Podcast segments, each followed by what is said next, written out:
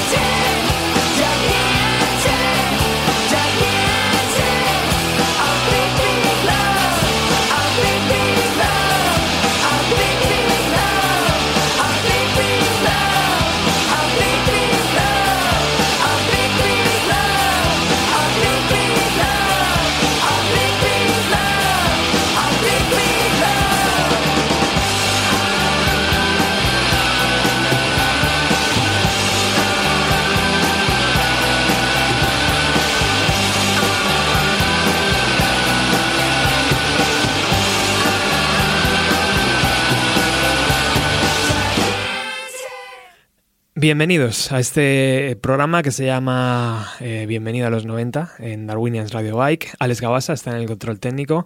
¿Qué tal el calor, compañero? ¿Bien? Alex está, eh, eh, Alex está a sus cosas. y decíamos al principio, Sara Navarro, bienvenida. Hola. Por fin. por fin, por fin. Hacía muchísimo que, tenía ganas de, de que vinieras al programa. Un programa que ha ido creciendo eh, no tanto como tu figura, pero ha, ido creciendo. A mí ha ido decreciendo, no, te equivoques. Eh, pero está, estoy muy contento porque lo hablábamos antes a, micro cerrado, ¿no? Que eso, eres de esas personas que, que, da igual que hace cinco años que no nos veamos, ¿no? Al final te miro a los ojos y siento lo mismo, tía, que hace cinco años, ¿sabes? y eso es lo mejor, ¿no? Al final de conocer a las personas y tener amistades que, que puedes contar y te sientas aquí, tertulia perfectamente, ¿sabes? No, no hay malos rollos, no hay nada tonterías. Eso está guay. La verdad es que sí, eh, lo decíamos fuera de micro, que echando cuentas, hace 14 años 14. que nos conocemos, hace 14 años que, que me dijiste de ir contigo al Festival 2004 a hacer fotos Y lo que te contaba, gracias a ti empecé a hacer fotografía de conciertos y desde ahí hasta entonces, Voy hasta ahora. Voy a intentar hacer memoria, a ver, a ver si, si lo he apuntado a bien todos los datos. Es verdad, 2014, ¿no? Hace 14 años. O sea, exactamente. 2004, 2004, perdón, hace 2004. 14 años. Yo andaba explorando mi capacidad de transmitir sensaciones a través de, de- de las crónicas musicales, que, que al final yo ya había hecho radio, pero ahora estaba como escribiendo, ¿no? Y las palabras para mí tenían también sentido. Y gracias a la gente de Indie Rock, iba haciendo crónicas. Entonces en mayo llegó el Festimat. En mayo de 2004 llegó Festimat. Y desde Indie Rock, eh, que, jamás he conocido, les he conocido, más que el correo, Merche, Sí. Merche y Juan eran, ¿no? más que contacto vía Sí. correo, nunca les he Era un conocido. ente ahí. Me, me pidieron, eh, me preguntaron si conocía a alguna persona ¿no? que, sí, que, pudiera hacer las fotos. Y, bueno, a mí siempre me, me encantaba la fotografía y, no tanto la parte técnica, que ahí no, soy muy bueno y tal, pero sí que eh, admiro mucho la capacidad del fotógrafo de, captar el espacio o el momento y, no sé, a través de una red, social que me acabas de recordar tú, que yo pensé que yo ni me acordaba de su nombre, que, que ¿cómo, ¿cómo se llama? Era Deviant Art. Deviant Art. Eh, pues ahí había mucha, mucha gente que colgaba sus fotografías, profesionales, no profesionales, amateurs, había de todo. Y, y di contigo. Y di contigo, mm, primero, que me imagino que es- me llamaría la atención el nombre, imagino, ¿no? O el título de la página, no sé, algo, había ahí. Y luego las fotografías, que para mí ya tenían mucho rock. O sea, cuando lo vi dije, hostia, es- esto, esto puede funcionar. Entonces, bueno, pues imagino que utilicé el- algún contacto que venía, te escribí. Recuerdo que quedamos en un VIP. Es que me acuerdo, yo voy más allá, me acuerdo el momento, lo visualizo, o sea, igual eh, no te sé decir qué hice ayer, pero recuerdo perfectamente que estaba en casa de mis padres, claro, yo 20, tenía 20 años, yo qué Mm. sé, que vivía en casa de mis padres y creo yo que fue por email. Y recuerdo la habitación, todo el momento en que leí tu email, era una persona que no conozco que me dice de ir a hacer fotos a un festival de música, hacer fotos a Patti Smith, a Pixies, o sea, es el Es cartelón que hubo ese año y diciendo... Y me acuerdo de hacerme mm, caquita, vamos.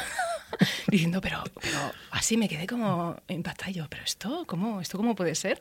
Que claro, ya había hecho las fotos a las que tú te refieres, que tienen mucho rock, eran chorradas de, de, de, de, veintañera, que lo hablábamos, que yo ponía las letras de Nirvana con una foto conceptual para decir que me mola, ¿sabes? O sea, chorradas así. Y bueno, por supuesto, ya me gustaba mucho la fotografía, pero yo no nunca había hecho una fotografía de un concierto, que además eso ya descubrí que es otro mundo y, y, bueno, hay que, hay que tener... Totalmente, tía. Hay que tener... Y gracias a Dios que te dije que sí, en plan, venga, ¿qué coño? Vamos a hacerlo, ¿no? Y ahí empezó, justo en un VIPS nos conocimos. Ahí empezó. y- Claro, porque yo tenía la sensación, digo, yo esta persona no la conozco. Si voy a tener que pasar el fin de semana con ella, casi mejor quedar antes, ¿no? Y decir, bueno, a ver cómo hacemos esto y tal. Y, y guardo con mucho cariño una fotografía que me hiciste también, Ah, que la, la utilizo muchísimo en las redes. Que claro, que ya tenía mucho arte. Es que ya siempre, siempre has tenido arte con la cámara y, y con otras cosas, pero con la cámara eh, eres increíble. Muchas gracias. Y recuerdo también aquella, aquella cámara Colpix, ¿no? Bueno, Esa de las primeras. Pues es que yo alucino, yo... Pero le sacabas un partidazo, ¿Cómo tía. puede ser? Yo es que no lo entiendo, de verdad. Y, y yo recuerdo también la sensación de, de estar en el, en el Festimaz, en el Foso. Claro, íbamos acreditados, yo iba al Foso con los fotógrafos y yo iba con, efectivamente, mi Coolpix 2100, creo que se llama así, lo que decir que tenía dos, eh, ¿cuántos? Yo qué sé, dos megapíxeles o algo así. o sea, una cosa súper chunga de las primeras mm, cámaras digitales que había, que Ujú. ni era manual ni nada, era compacta, súper pequeñita. Ujú. Y yo recuerdo que lo ponían en el. Bueno, primero que pasaba una vergüenza tremenda en el foso, porque iban todos ahí con sus camarones y Equipazos, tal. ¿no? Y yo, mm, con la cool piece. Y además que era la única mujer, que eso también ahora, pues. hay- Ahora hay de todo. Ujú. Pues que antes yo era yo y los demás eh, haciendo fotos, la única mujer. Bueno, recuerdo que también estaba por, por aquella época Carla Mir, pero bueno, no, no, al final no hizo tantos conciertos, luego y al final yo seguía haciendo muchos conciertos, pero y eso, y yo recordaba ahí como dan vergüenza y aparte los problemas técnicos de, de hacer fotos así y y de hecho, uno de los conciertos que... El límite de tiempo que también te dan, ¿verdad? Sí, eh, bueno, eso ya es un otro hándicap que, que tienes como a lo mejor las dos primeras canciones para, para hacer fotos. Y, y, luego incluso, por ejemplo, me acuerdo hablando de Patti Smith, no podías hacer fotos de frente, tenías que hacerle fotos de lateral. Uh -huh. Bueno, como cosas muy raras. O ya en posteriores años, siguiendo haciendo fotos de conciertos, pues cada grupo tiene su movida y es como, no puedes hacer fotos del minuto no sé qué, no sé cuántos, o la canción tal y cual, tienes que firmar un contrato, tienes que...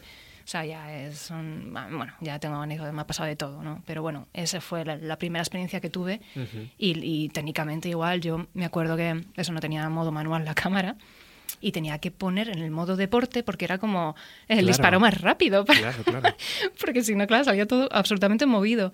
Y empecé a desarrollar como otro sen sexto sentido de de, de, darle cuando hay un golpe de luz según la música, es cuando tenía que hacer la foto. Bueno, eh, bueno unas cosas muy, muy, muy, precario todo, pero fue cuando increíblemente salieron unas fotos bien.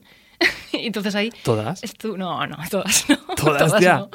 Pero de hecho a Pixies, que me dio rabia, no pude hacerle fotos casi porque no, la luz que había, no, no mm. pude hacer fotos guays, pero... Eh, pues eso, viendo el resultado, que algunas fotos me molaron, mm, fue lo que dije, vamos a seguir haciendo esto y seguimos haciendo los dos crónicas para Indie Rock y viendo muchos conciertos, mucha música y ahí empezó todo. Contigo empezó todo, Roberto. Joder, vaya carrera más bonita. Ahí, ahí despegó y tenía que despegar porque ya te digo, el talento estaba. Bueno. El talento estaba. Y ahora sigues guardando aquella Coolpix? Sí, sí, sí, sí, eso es un trofeo. Es un tesoro. Es un tesoro. Pues también recuerdo que mm, en medio del festival estábamos en la zona de prensa, en la carpa de prensa, y estábamos tomando una Coca-Cola, yo qué sé qué era. ¿Y quién se nos sentó al lado, tía? Pues con sus lentejas. porque estaba comiendo lentejas Patti Smith. Jope. Y fue un momento, fue un momentazo. Fue un momento que eso nos unió. De mirarnos ahí como... y al lado de la otra tomando un plato de lentejas. Me acuerdo que fue como súper despacito, ¿verdad? Sí. Parecía como súper anciana, pero era Patti Smith, tía, y ahí tan tranquila ella. Es que empezamos fuerte, ¿eh? Tú no, y yo. No le, no le quisimos ni, molest, ni molestar, ¿no? En, ese momento. Hicimos como fotos así como sí. robados, ahí como corriendo. Qué bueno. ¿Y qué pensaste cuando, cuando quedamos en el VIPS? Esto Pues- va a salir bien, esto va a salir mal, con este me voy a llevar bien, con este me voy a llevar bien, mal. bien, no sé, yo creo que hubo buen rollo y, y yo también, ya te digo, era una decisión de decir, a ver, primero una persona que no conozco de nada, y yo tampoco había ido ningún, o sea, no tenía una experiencia de, de hacer una- un reportaje fotográfico que luego además iba a ir en- a Indie Rock, que era como Indie Rock era como el referente, quiero decir que cada vez que ponías una cosa en Google, lo primero que te salía era Indie Rock, porque es una Exacto. enciclopedia. Es O verdad. sea, cubren todos los conciertos del mundo. Mm. Y era como, no sé, tenía como una pequeña presión, mm, o sea, presión, era como algo que, que no sabía si lo iba a hacer bien, si lo iba a hacer mal. Entonces también verte pues ayudó un poco, en plan, jo, y también que desde el principio te, te declaraste muy fans de, de- de mis fotos, que y eso que yo te digo, no había una chorrada lo que ponía, No, y no había fotos bien. de conciertos ni siquiera. Estaba muy bien, eso iba a salir bien. Pero bueno, no, muy, muy, yo lo recuerdo como algo muy, muy bonito y que fue un inicio de una época que luego en el fondo eh, me ha marcado eh, la relación que, que he tenido con la música y sigo teniendo, que es a lo que me he dedicado. Ujú. Eh, bueno, no como músico, pero, pero sí en, en otras vertientes. Muy cerca de la música. Siempre, sí. Hemos arrancado con Pixies eh, y Sara ha tenido la amabilidad de hacernos un- una lista de canciones de bandas que ella, que ella escucha ahora mismo. Si quieres, ponemos la primera. Vale. Ahora que hemos soltado este rollo de, de amor eh, al principio, eh, vamos a, a poner un poco de música. ¿Qué nos has traído? Pues, eh, bueno, como te comentaba también antes, de fuera de micro. Mm, yo actualmente estoy bastante fuera de, de la escena musical actual. No lo parece eh, con esta lista. Bueno, pero es que no había ni un 5% de los conciertos que, lleva antes, cuando, cuando nos conocimos, cuando empezamos a conocernos y, bueno, pues entonces eh, cuando tenía esa época de principios de los 2000, ¿no? Claro. Que era todos los días un concierto, que me movía, que estaba en la escena. Y he hecho una lista con realmente los últimos conciertos que he ido. y también, bueno, porque eh, quería resaltar estas bandas ahora que, que hay de chicas, eh, Ujú. con un corte feminista, que creo que es necesario. Ujú. Así, bueno, un poco Riot y todo esto. Estás do en el yourself. programa indicado, además, para ello. Claro, entonces es, no me entero y digo, bueno, pues Ujú. voy a- esto es que cuadra todo. Entonces eh, he traído las cuatro primeras canciones, son además de gente que con- son ah, colegas y los conozco. El primer eh, grupo de chicas es Patio Rosemary, que además eh, tocan hoy eh, por la noche en Café La Palma, que voy a ir a verlas, claro. Y mm, luego las siguientes de Rayo, Ujú. la siguiente es de Los Odio y luego de, mm, de Wild Animals, que ahí ya no es un grupo de chicas, pero sí está una persona que también fue muy importante en la época que también nos empezamos a conocer tú y yo, Sí. que es Paula, Ujú. que es, eh, fue batería de los Outfits, que fue el primer concierto, bueno, la pr- primera banda que, que- que fui manager, digamos, que, que llevé, ayudé y era las ban- la banda de mis amores Joder, ya ves. y ahora toca la batería en este, en este grupo.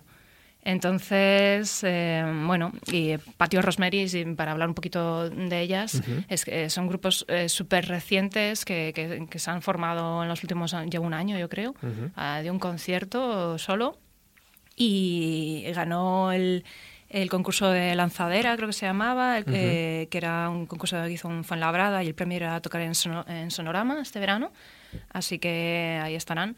Y la verdad es que me encanta, tiene un sonido súper potente y, y muy bien construido. Yo Entonces, tengo que admitir que no las conocía y cuando lo he escuchado me ha encantado, ¿eh? mm, bueno, yo, yo creo que van a tener un futuro ahí prometedor. De hecho, te pido ya el contacto para que vengan al claro, programa. por ¿eh? supuesto, seguro que, que querrán. Venga, pues vamos a escuchar esta canción que se llama Psycho Stalker, ¿no? Sí. Creo que se dice así. Vamos.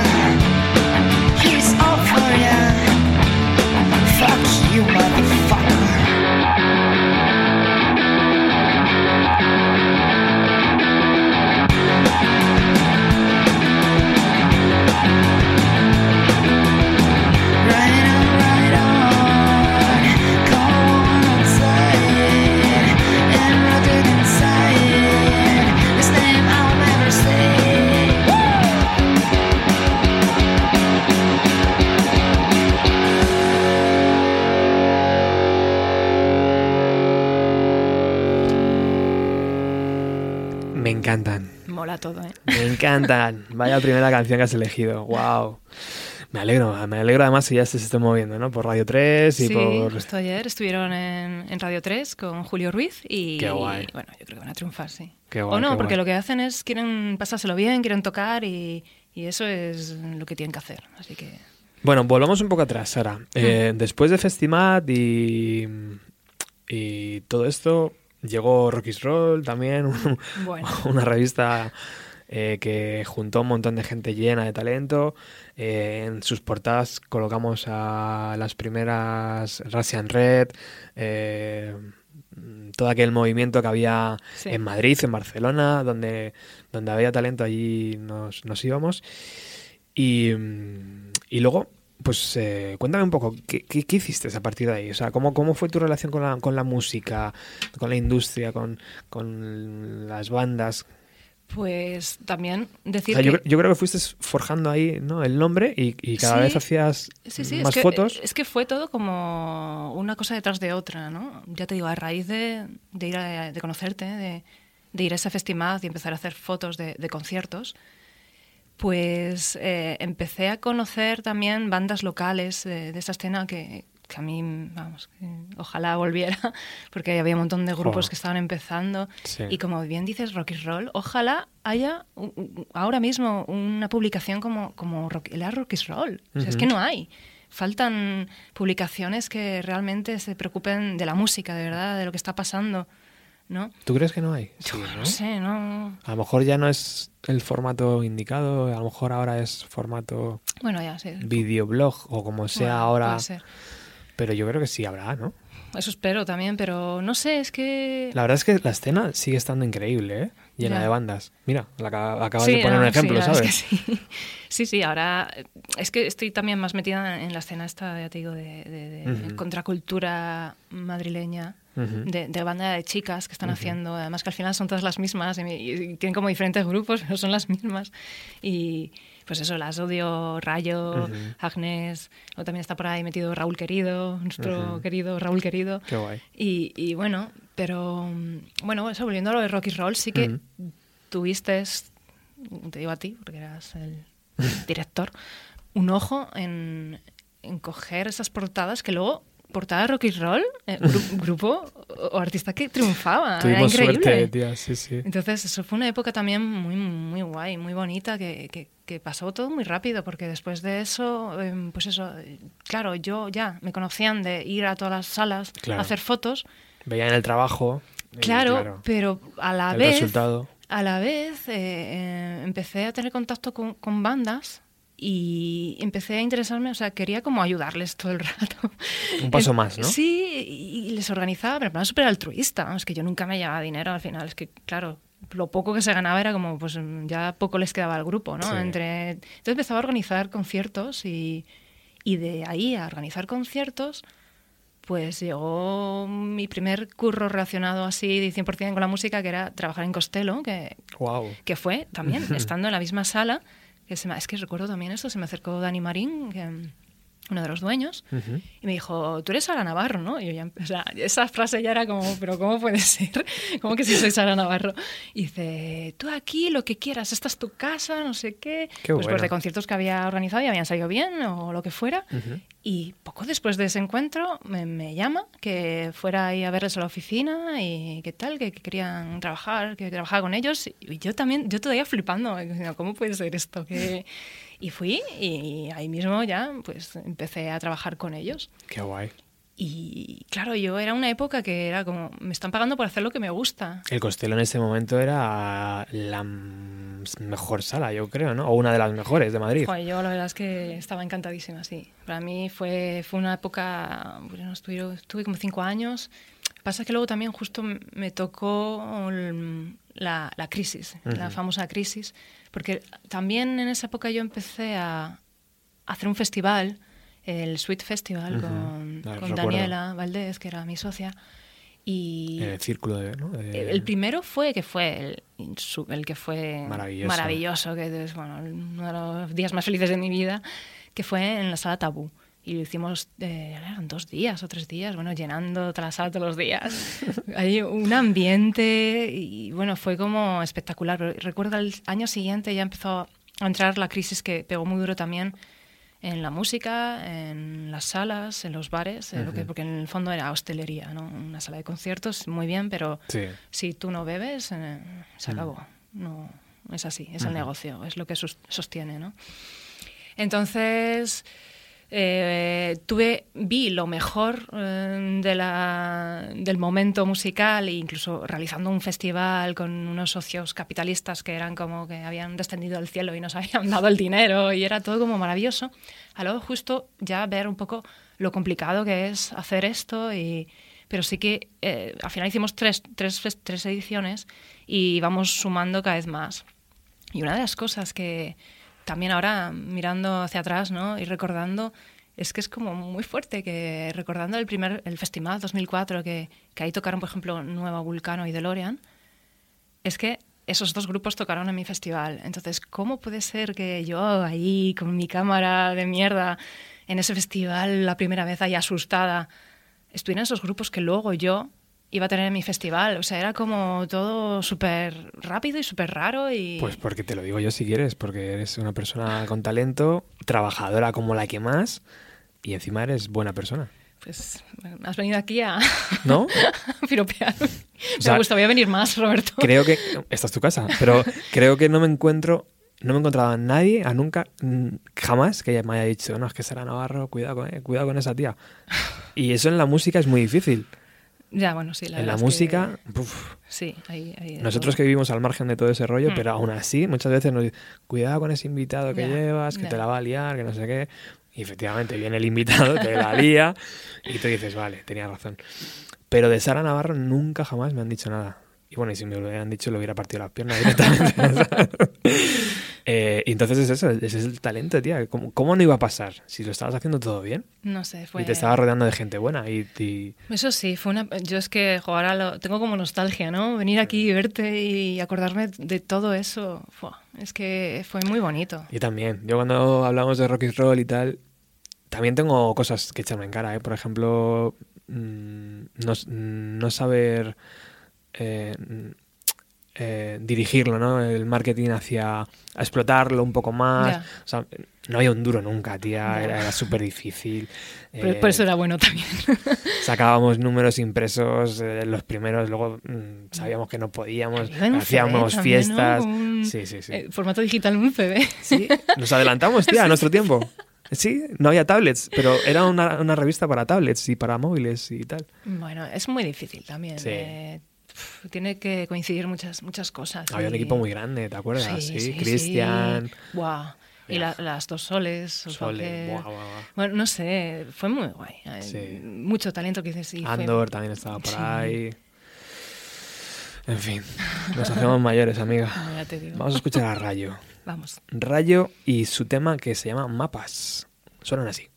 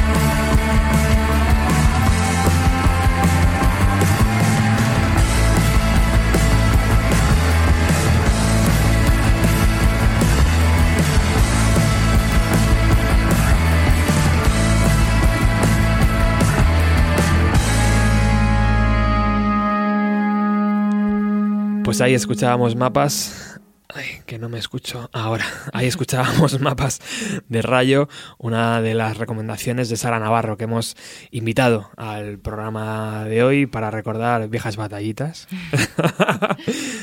Pero mm, por lo menos la hemos podido vivir, ¿no? Sí, Que eso es lo que mola. eso es lo que mola.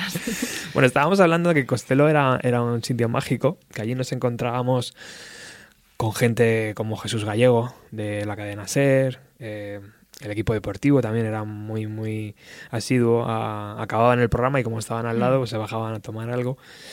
Eh, gente de MySpace, cuando MySpace era Lo- top, Era lo, vamos, el referente.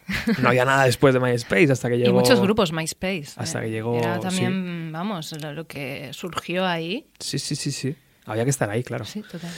Y, y me decía Sara que gracias a, a estar ahí currando, pues conocía gente de la industria potente, ¿no?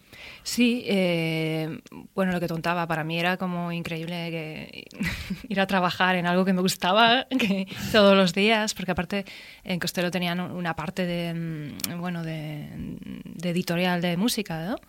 Y llevaban unos grupillos y bueno uno de ellos me acuerdo que era Sidecar que era Coño. a ver el hermano de Leiva Ujú. tiene un grupo que ahora yo creo que ya bueno, lo han petado hace bastante pero yo era era la que le llevaba la comunicación la que iba con ellos a las radios que me peleaban para que hicieran entrevistas y tal y cual y luego mira ya bueno en fin Claro. pero bueno yo aprendí primero que aprendí muchísimo de, de mis jefes porque mis jefes trabajaban en Sony BMG eran vamos eran ARs de de Sony, claro, habían visto además la, la industria a la, antigua usanza, ¿no? Que era también muy distinta de ahora. Y claro, al Costello me presentaron mucha gente a la industria, Gerardo Cartón, que era antes el director de Pías Spain, a Borja Prieto de MySpace. Y a raíz de ahí, pues eh, pues, yo seguía, o sea, ya pues nos conocíamos todos y te invitaban a cosas y pues eso, a lo que hablábamos de una de las oportunidades, por ejemplo. que- Estabas en el sitio, tía. Está en el sitio, es que fue todo como que encajó todo y, Claro. y fue solo. ¿Y qué te decían en casa? En casa, que me decían en casa. Esta niña, Ay, esta esta niña, niña. que no para. Date quieta ya. No, pues, pues, luego también cuando les decía que iba a hacer un festival, claro, me miraban como diciendo, me da un poco raro, me- pero vas a perder dinero. Era todo, su preocupación era, pero Claro. vas a perder dinero. Y yo no, lo mejor es que yo no pongo un duro. no, no sé. Luego por un lado pues sí les hacía mucha ilusión, claro, que, que- que- porque luego hacía exposiciones también de las fotos de conciertos y, hombre, oye, mis padres iban al festival, al- a la inauguración, ¿no? Las cosas, la fiesta Claro. de inauguración que hacíamos y tal, y yo creo que estaban orgullosos. Claro que sí. Mm. ¿Y qué te, mm, qué te pasó con Borja de MySpace? Bueno, ah, pues ese, bueno, es que tengo una anécdota que en el fondo me da mucha vergüenza pero, eh, contarla, pero Sí, los oyentes necesitan saberlo. no, pues ah, bueno, también, a ver, eh, decir que a mí Pixies también, pues para mí era, pues eso, cuando nos conocimos todo era, también nos gustaba lo mismo, y era un, Pixies era un referente, ¿no? Sí. De, de lo que nos gustaba. Entonces, eh, Borja, eh, claro, ahí eh, con MySpace pues, pues tenían eh, acceso a un montón de artistas y hacían promociones, historias. Pues vinieron a Madrid eh, Kim Deal y, Kelly, que pues Kelly de Breeders y Kim, por supuesto, la bajista de Pixies. Entonces era como, "Oh, Dios mío. Y, y de repente un día me manda un mensaje Borja diciendo, era como una cosa así como secreta, que iban a una presentación en un hotel o no sé qué. Eh, Oye, van a estar, eh, ¿te vienes, no? Y yo, ¿cómo? O sea, eran cosas como, ¿pero qué dices? Y fui ahí con mi disco Dulite debajo del brazo y yo, pues claro, y con la cámara y hasta les hice ahí unas fotos súper, yo creo que era la sesión de fotos más, más rara que han tenido porque era como, como de coña en la habitación de un hotel, que se, están en el hotel y me acuerdo que había como un floreo unas, con unas rosas, las otras ahí en la cama tiradas con la rosa y que no sé qué, yo diciendo, pero qué bizarro es todo esto. Ostras. Es de unas fotos rarísimas. Y estuve, pues, lo que es un ratillo antes de que cogieran el transfer, que se iban al aeropuerto, no sé, no sé dónde se iban. Y yo estuve un poco que pude hablar y con los nervios y no sé qué, yo quería que me firmara eh, Kim el, el disco y como son gemelas, bueno, yo qué sé, que, que se lo dije a Kelly. Bueno, con los nervios, porque la otra se había ido, no sé qué, y al final la tía me dice, eh, ¿sabes que soy Kelly, no? Y yo, bueno, sí, sí, pero da igual. Y la tía, tengo un, un- el disco está firmado diciendo, hola, así con una sonrisita, soy Kelly, pero te firmo por mi hermana. Y bueno, bueno, Qué grande. Y yo diciendo, madre mía. Otro momento histórico, Mm, tía. Ay, ay, ahí tengo yo el disco que yo creo que vale más porque lo ha firmado Kelly en vez de Kim. Absolutamente. ¿Y qué, qué sentías cuando estabas allí? No sé, era, era todo como, ¿cómo puede ser? Que, Qué guay, tía. que me esté pasando todas estas cosas, porque era como cosas como de, de- que me pasaban todos los días, ¿no? Pero luego yo creo que ahora mismo sí que reflexiono más. An- Antes era como, se vivi- vivía todo muy rápido también. y, y ahora digo, además ahora que, que ya ni salgo, ¿sabes? Ujú. Ahora sí que reflexiono y digo, ostras, qué guay. Y, y recuerdo, pues eso, cosas que jo, este grupo ha tocado en mi festival cuando yo lo oía en el jardín de mi casa de mis padres. eh, Yo qué sé, nunca me podía pensar que, Ya que iba a ves. estar, que los iba a conocer, que, o tanta gente que he conocido. Qué maravilla. No sé, y, y muy contenta que, bueno, actualmente me si- sigo trabajando en una sala de conciertos y tal, pero incluso ya es que ya hago poca cosa con la música porque lo que programo es, son exposiciones en, en Siroco. ¿En Siroco? Mm. Pues la parte de arriba, que es el, el lounge, eh, pues pasaba ya de, de hacer de acústicos y tal, ¿no? Que es lo que se hacía. Digo, había una... Bueno, estaba, estaba acondicionado con un riel y tal para, para poder colgar y no se estaban utilizando. Digo, vamos a hacer exposiciones. Mm. Y ahora me, me inventé una cosa que, bueno, que hace ya tres años, que se llama Fast Expos y son como exposiciones de una noche. Lo que es una inauguración, que es realmente lo que mola y Ujú. donde va la gente es en Exacto, la inauguración. sí. Pues es una inauguración continua todos los días y han pasado más de 300 ilustradores. O sea, ahora igual un grupo, no te puedo decir cinco grupos seguidos de la escena, pero cinco ilustradores, ¿no? A tope. ya me los conozco a todos. Qué guay. Y, y también, bueno, es un poco evolución, ¿no? Lo que te contaba, pues, pues ahora, pues no sé, también me interesan otras cosas, estoy en otros proyectos, estoy también haciendo muchas cosas para mí, porque sí es verdad que esa época yo hacía para los demás, que está muy bien, pero quiero decir, eh, es que mi tiempo libre, mi poco tiempo libre, al final me estaba ocupando de resolver la vida a otros. Y ahora estoy más pues, con, con mis cosas y con para mí. Y bueno, que sigo trabajando en una sala de conciertos, sigo estar ligando a la música, a la cultura y tal, pero no viviéndola como la vivía antes. Ahora vamos a ir con eso, porque también es muy interesante todo lo que estás haciendo y quiero que se lo cuentes a, a la audiencia. Eh, pero Sara, ¿cómo se logra hacer una buena foto de un directo? Porque el músico no para y la luz eh, no para de moverse también y el humo y el no sé qué. Y... Es como una gincana, sí. Es que en el fondo es las peores condiciones para hacer fotografía las tienes eh, todas juntas en un concierto, ¿no? Pero bueno, eso también es un reto. Y en el fondo, a ver, claro, es que yo lleva, llevo, pues yo qué sé, muchísimos años, pues eso, Ya el ojo- 14, el ojo 14 se años hace, ¿no? haciendo fotos, o sea, algo habrá aprendido. Total. Pero, a ver, también te tranquiliza mucho, igual que te dije que cuando empecé con la Cool Pix esa en el terror, ahora ya pudiendo tener un equipo como el que tengo, claro, es todo más fácil, pero no solo hace falta tener un equipo bueno para hacer una foto de conciertos, ¿no? Es que se ve todos los días porque realmente ahora sí todos los- todo el mundo hace fotos de conciertos. Ves a todo el mundo con una cámara, ya el acceso lo tiene todo el mundo, pero tanto a, a hacer una foto como a pinchar, eh, todo el mundo es DJ y todo, bueno, ¿no? Es que se ha democratizado, ¿no? Totalmente. todo por la tecnología, Sí. que, que está guay, ¿no? Pero, pero aún así sí que ves que, ¿cómo se hace una? Pues, no sé, yo aprendí truquitos, ¿no? Desde cuando, dónde está el pie de micro puesto y sabes ya dónde se va a poner eh, la, el, el front, Ujú. frontman o lo que sea de la banda, pues no- ya te tienes que situar, porque antes era como a pillar, estábamos todos los conciertos, o sea, todos los mm, fotógrafos apiñados, nos dicen que ya podemos pasar, y eso era, coge el mejor sitio, corriendo.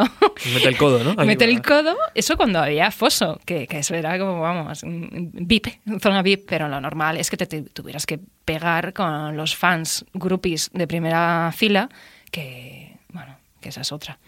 Pero bueno, es eso, ya sabes un poco dónde situarte. eh, pues también, pues eso, la luz re- también difiere mucho de si estás en una sala de conciertos, una sala al uso mediana, pequeña, que ahí la luz pues no suele ser buena. Hasta es un festival que tienes luz de puta madre, ¿sabes? Entonces, bueno, cambia muchas cosas, pero no sé, también es que te guste. Yo, claro, yo también te lo decía antes que yo estaba, cuando empecé, pues hacía lo que me gustaba. Iba a los conciertos de los grupos que me gustaban, Mm. hacía fotografía, que es lo que me gustaba. Era como todo, yo iba feliz a hacer los conciertos es- y también querer hacer siempre la, la mejor foto.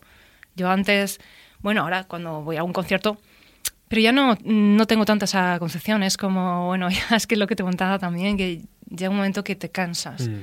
Y fueron muchos años, muchas noches, todas las semanas, muchos conciertos y también eh, supone estar antes de, por lo menos media hora antes de que empiece el concierto, de no sé qué, que te acrediten, que esté todo bien, eh, Y situate, que, y que no sé luego no qué. solo el disparo. Y luego, ¿sabes? no sé, claro. luego tienen Luego, trabajo también. mm, Luego tienes una postproducción, sí, pero...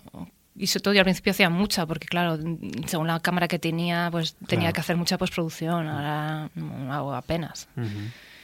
Pero y yo me acuerdo que antes, eh, porque como buscaba ese ideal de foto, ese encuadre, esa foto perfecta, pero como visualmente, yo recuerdo que, que quitaba, había un pie de micro, a lo mejor que salía en la foto, yo cogía y lo quitaba con el tampón de clonar o con eh, el pincel, voy y, y lo quitaba y entonces dejaba como todo así negro, no sé qué, y luego, o sea, es que Claro. me dedicaba a hacer esas cosas. Claro. Y, y bueno, pasa que ya no sigo haciendo fotografía de- co- como trabajo. Trabajo en, en- ahora estoy en la casa encendida. y bueno, pues cubro pues, pues, también conciertos, pero también pues otro tipo de eventos, conferencias, talleres, de teatro, lo, lo que hay, ¿no? Exposiciones. Pero bueno, ya es distinto ya a estar de noche, ¿no?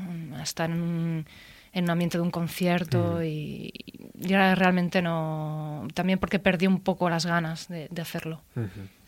Eh, ahora me vas a contar de dónde te vienen esas, esa, ese talento de hacer fotografías, ¿vale? No, no sé, no. No, ah, ah, no me lo cuentas. No. Vamos a escuchar a la Sodio, ¿no? A las odio.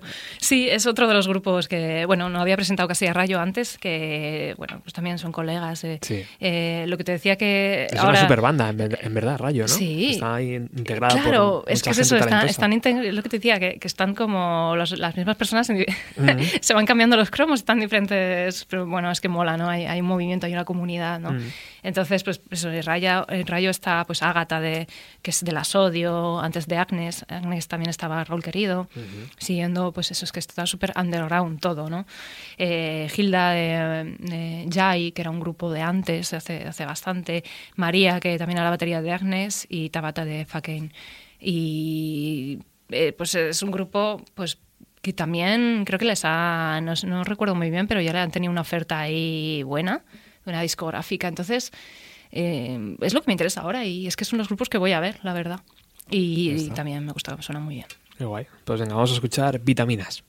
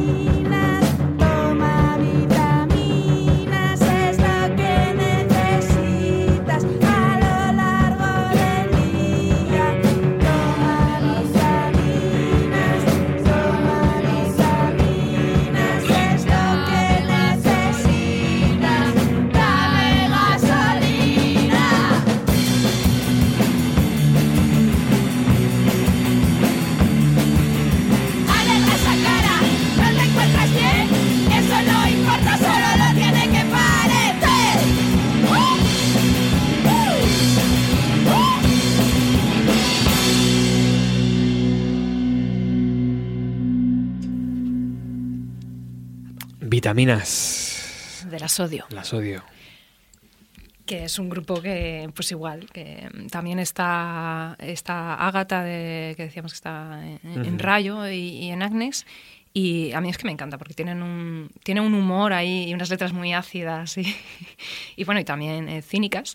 Y Paula, que es la cantante, eh, pues que también, no sé si conocíais, un grupo que se llama Dúo Divergente, que ella era la, la cantante y también era buenísima, las letras eran muy, muy buenas y con mucho humor. Qué guay. Bueno, bueno, las odios ya también la han petado, ¿no? Están, son más conocidas. Sí, son mucho, muy conocidas. Mm, volvamos a las fotos. Vamos. Venga. Mm, ¿Cuándo cogiste tu primera cámara y por qué? Porque igual que el que coge su primera guitarra y dice, ah, pues mira, se me da bien, o se me da mal, o voy a pasarme la batería. Mm, Pues- ¿En qué momento había una cámara por casa? O Sí, bueno, a ver, a mí... ¿Te regalaron en...? Sí, me la regalaron. Claro. Me regaló mi padre la primera cámara que era una de carrete, compacta, una Nikon compacta de carrete. Y a ver, a mí como mi padre tenía cámaras, eh, pues un- una Ni- Nikon Reflex, esta, una FM2, o tenía varias cámaras que a mí me encantaba, pero como objeto, ¿no? A mí me, fascinaba eh, el objeto. Y, siempre me ha gustado esas cosas que, que tenía mi padre yo las miraba y tal. Entonces, pues no sé, no sé, con 12 años o así me regaló esa Nikon. Y yo hacía fotos, pues como se puede hacer fotos con esa compacta de carrete. Pero bueno, yo hacía mis fotitos y me gustaba, empezaba a mirar cosas que, que- que me gustaban. Y luego de ahí ya pues me compré yo con un sueldillo una cámara, una reflex malísima de plástico, una Nikon también, eh, que me, me acompañó mi padre a comprarla y tal, y ahí ya era como, tiene un objetivo intercambiable, ya parece una cámara, ¿no? Total. y ya pues hacía así, me, me apuntaba a cursos de fotografía, algún, pero bueno, es un poco más adelante, pero Ajá. seguía ahí haciendo mis cosas y luego ya el salto al digital es cuando un poco ya sí que pude Experimentar, experimentar ¿no? Claro. y que hacía, bueno, lo mío era como un terror, ¿no? Porque era como más querer una, expresarse, ¿no? Como lo que contaba yo, que las fotos que ponían en el DeviantArt. Ujú. Era nada más una forma de expresión donde también estaba mucho la, la- la música y las imágenes y, y con la digital pues también pues, fue un paso también al, al mundo digital, era como wow, ¿no? Y bueno, y luego ya las cámaras más serias. eh, bueno, la siguiente, me acuerdo que, que un poco que, claro, yo tenía un problema que es como, como hacía foto de concierto, necesitaba un equipo bueno, no, ya no me servían las cámaras que tenía. Entonces eh, exigía tener un, un equipo mejor, pero yo no tenía dinero para comprarme, aparte que es bastante caro una óptica buena para un concierto, una cámara, una, refle- una reflex digital, ya eso no aspiraba, ¿no? No trabajaba, estaba en la universidad y yo recuerdo que, que me hacía que, que estaba en la sala de ordenadores, que, que era como unas prácticas, unas prácticas no, bueno, era como un currillo que, que había ahí, que era ocuparte de la sala de ordenadores de la universidad y te daban ahí como un sueldo. Y eso fue como mi primer sueldo. Así que, que, que lo hice solo para comprarme, que era un, que no llegaba a ser una reflex, pero era una, una Sony compacta así de esas puentes que se llamaban, con muy buena óptica, muy luminosa, que esa ya me iba a servir más y me lo podía permitir. Y yo recuerdo estar ahí currando solo pensando en esa cámara y ese curro de mierda.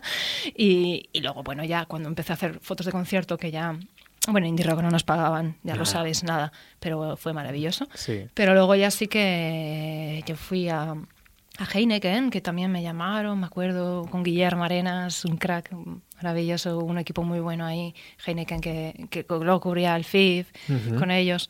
Pero tenían una, antes un- una web de música, Heineken Música, entonces ahí cubría y ahí sí me pagaban, ahí me pagaban por concierto, entonces ahí ya, pues claro, ya empiezas, estás ganando dinero por hacer fotos y ahí ya puedes reinvertirlo en comprarte un equipo. Y a- de así hasta ahora, mm, claro, mi equipo ha ido hasta, de hecho, hace un año me he comprado la última cámara que ya es más todavía más profesional para lo que necesito, mm, que estoy trabajando con el trabajo que hago. ¿Y pasa lo mismo, Sara, que el guitarrista que tiene una colección de guitarras y que ya no le caben en casa? ¿Pasa- ¿Le pasa lo mismo al fotógrafo? Sí, lo que pasa que ahora ya mm, me he hecho prometer que las cámaras que entran por las que salen. Quiero decir, ahora vendo cámara y compro cámara. Claro. Aunque lo que pasa es que ya, en cambio, una guitarra supongo que se revaloriza, ¿no? Dependiendo qué guitarra, sí, ¿no? claro. Pero las digitales no. En cambio, Ah. las analógicas igual sí, porque si tienes cámara, tengo cámaras muy buenas analógicas que incluso valen más de cuando la compré. Pero la digital no, no. Y es que ya te compras una y al mes siguiente está vieja. Pero bueno, Mm, pero sí que, exceptuando joyas, sí que vendo las cámaras que tengo digitales para comprar Claro. otro, otro cuerpo. Bueno, en la siguiente lista está una banda cuya batería eh, se llama Paula y esto me hace recordar a esa agencia que creaste. Cuéntanos un poco esa historia.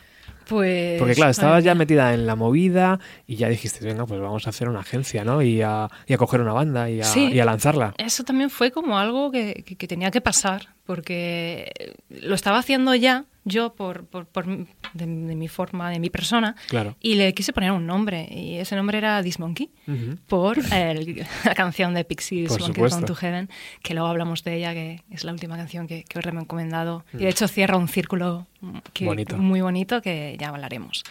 Y, y, bueno, pues lo prim- mi primer grupo así que, que, que me fijé fue Olfits, que eran de Málaga, pero bueno, yo que sé, fue como un amor a primera vista entre grupo y... Que sonaban y, increíble, eh, además. vamos, no sé, yo, vamos, vivía por ellos, casi me desvivía y, y era como también me gustaba formar parte, ¿no? de, de- de ese grupo. Y fueron como el primer grupo que pues les cerraba conciertos. Y nunca habían venido a tocar a Madrid.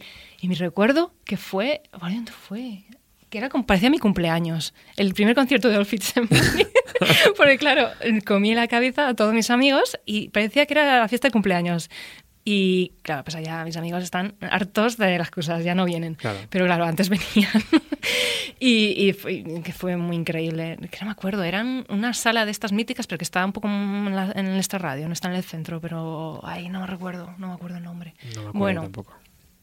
Y bueno, pues eso, primero fue Olfits, luego pues empecé a conocer a otros chicos de de Blitz. Bueno, ya, por supuesto, Jope. también los conoces. qué míticos. Y, y bueno, incluso, bueno, hay una Autumn Comets que, Autumn bueno, es una banda que ahora sigue. Ellos siempre fueron muy, muy independientes. Ellos no tampoco le hacían falta manager ni alguien que les ayudara.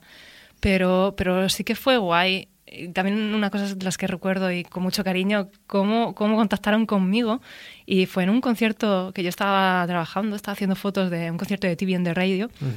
Y se me acerca un chavalín, así porque era muy joven, Pablo Campesino, Pablo Palomo, el batería de, de Autumn, y, y se me acerca así y me dice, hola, ¿eres, ¿eres Ana Navarro? Y diciendo, otra vez, y Otra yo, vez. ¿cómo puede ser? ¿Dónde lo llevo escrito? Claro, yo digo, es que o sea, me pasaban cosas que yo, ¿pero ¿tú cómo? Y dice, yo sí, y dice, ah, qué guay, no sé qué.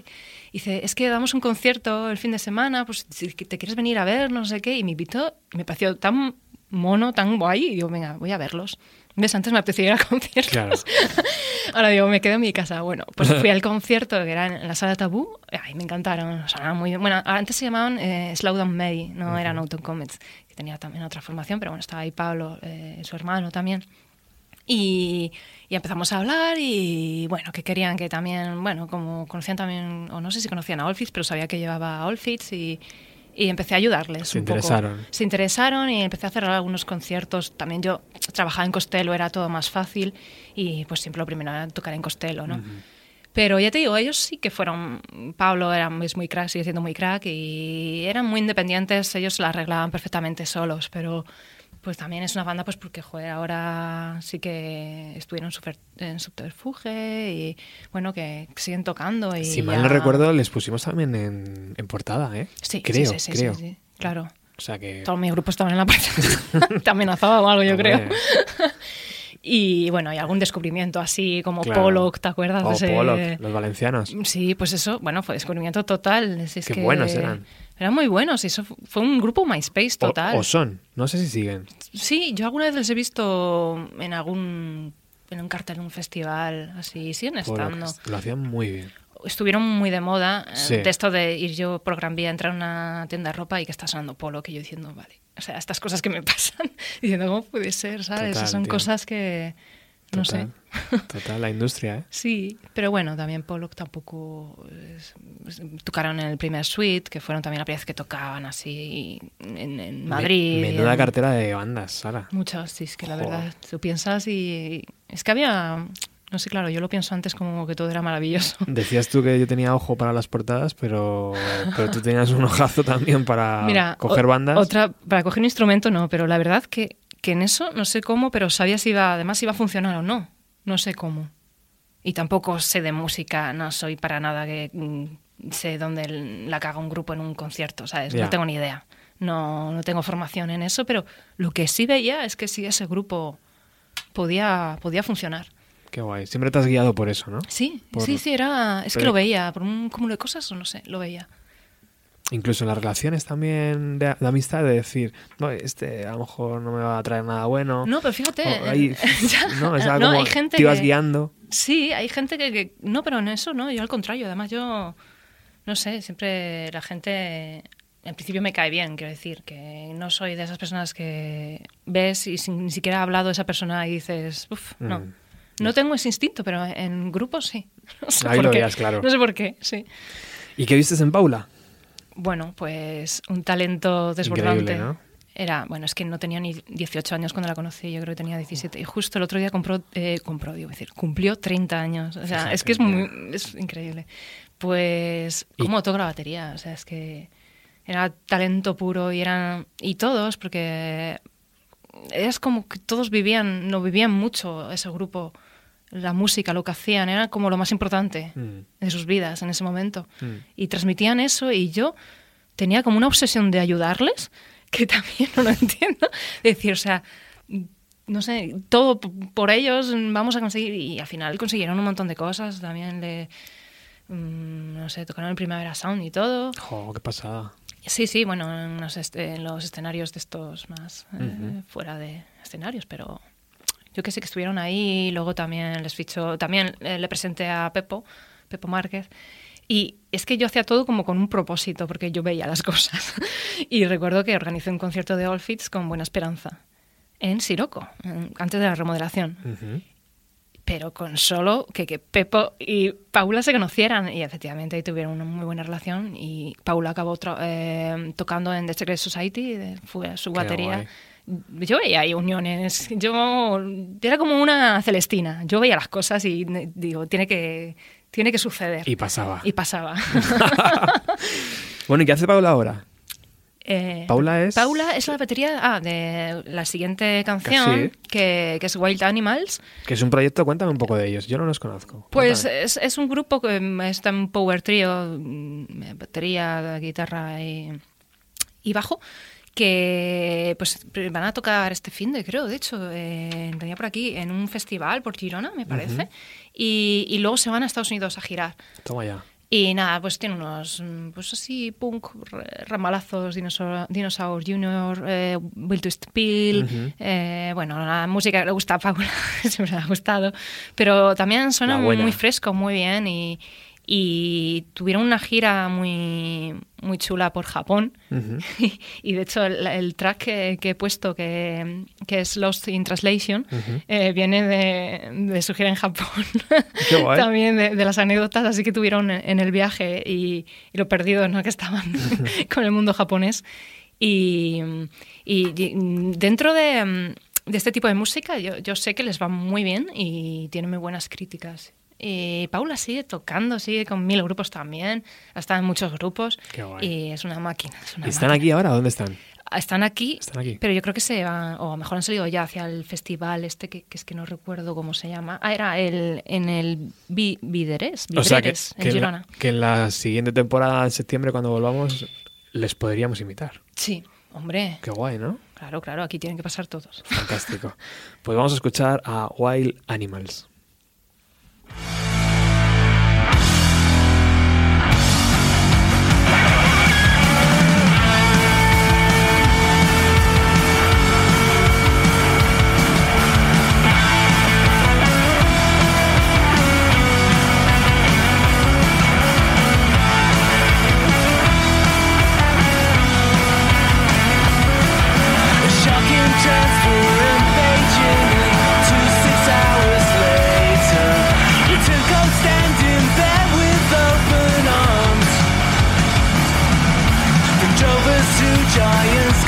skyscrapers, straight to the first show. We watched that set, our minds collectively blown. So what if the big condition and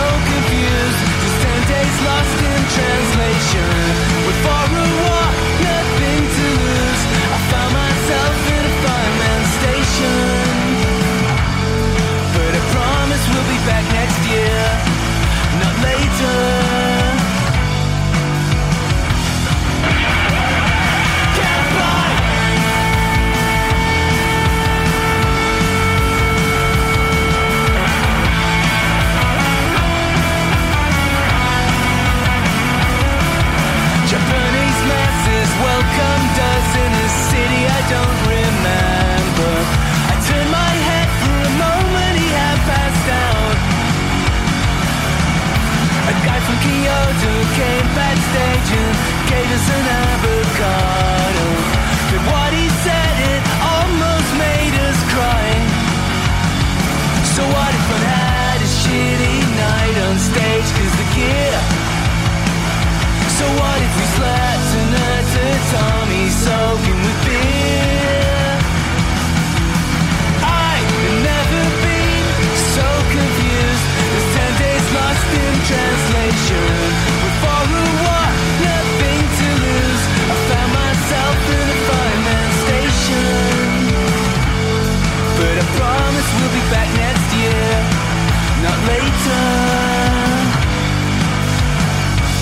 Too climb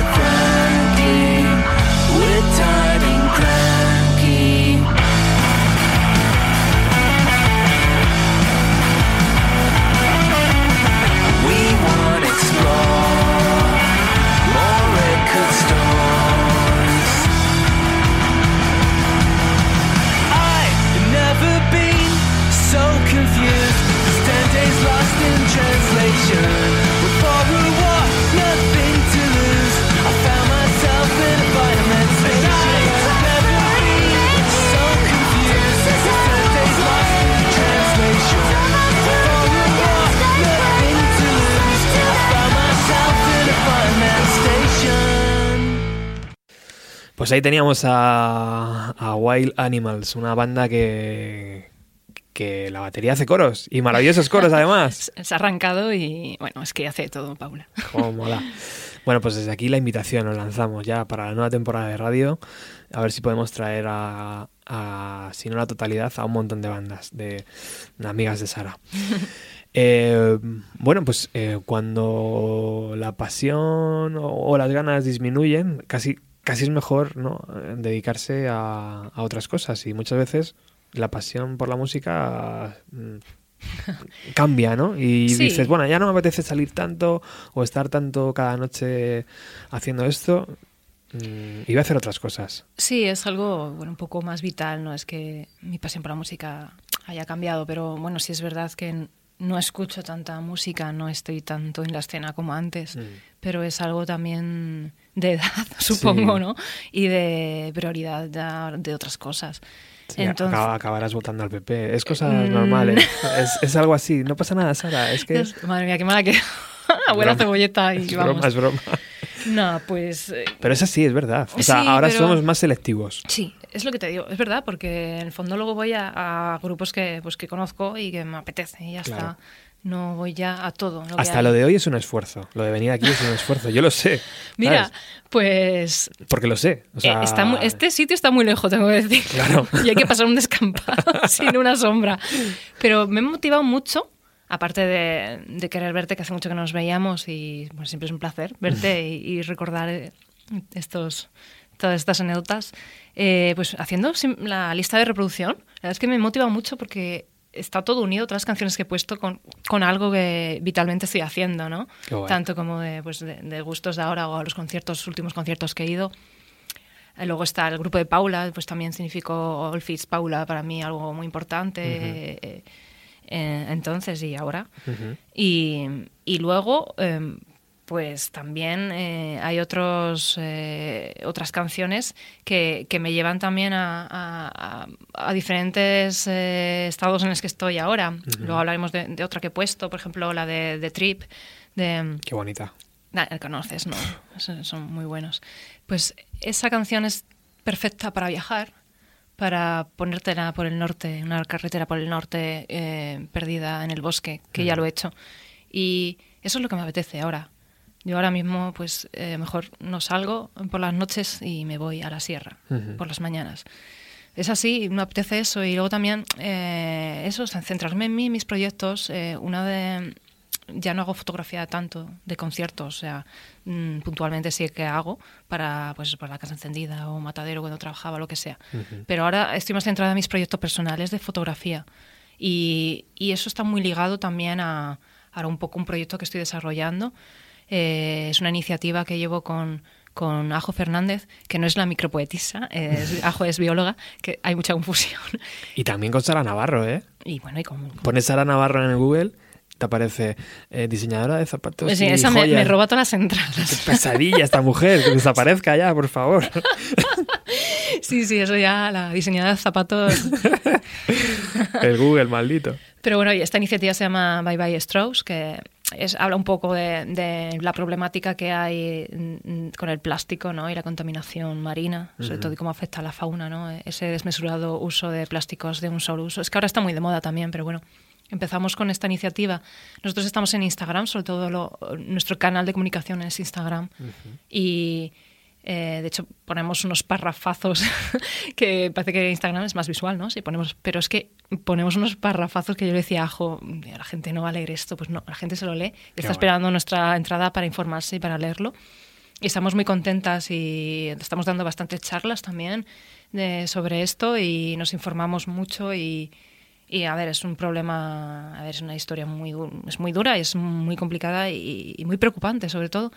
Pero pues eso, ahora mm, estoy como interesada en otros aspectos y, y bueno, mi fotografía personal siempre ha ido mucho por, por el tema de la naturaleza, ¿no? Como sabes, y Sí. tengo series muy concretas así sobre montaña, sobre tal. Y mi próxima exposición, que es la que estoy trabajando ahora, es en septiembre dentro del Hybrid, es un festival que hay en Madrid y se llama Planeta Antropoceno, que también va muy ligado al antropoceno, es pues esta nueva edad geológica que han puesto nombre ahora los científicos, que, que ya no estamos en el Holoceno, que era como ¿no? el jardín del Edén, sino que el antropoceno es, eh, bueno, es eh, la edad de los hombres, es donde el hombre ha, ha incidido tanto en, la en el medio ambiente, en la naturaleza, que lo ha cambiado. Lo han cambiado ya pues, eh, por cambio climático, por eso, por en tener ya en todas las playas del mundo plástico, hasta se han formado eh, enormes balsas de, de- de plásticos en los giros oceánicos. Eh, tenemos, hemos hasta casi eh, cambiado el eje de rotación de la Tierra. O sea, hemos, eh, hemos arrastrado más sedimentos que cualquier proceso natural. Eh, hemos hecho cultivos, eh, monocultivos intensivos. Nos estamos cargando todos los recursos, ¿no? Entonces, eh, va a haber un momento que, que, que es que ya no se va a poder más. Y aparte somos muchos. y no, no hay recursos. Y me preocupa mucho, me preocupa mucho este tema y concretamente pues el tema del plástico también porque son cosas que son muy se nos ha ido de las manos totalmente, ¿no? Eso del plástico de un único uso eh, nosotros, Es abusivo. Es abusivo, nos, nos llamamos bye bye straws, pa- pajita, ¿no? Ujú. en inglés. Y pajitas e- es la.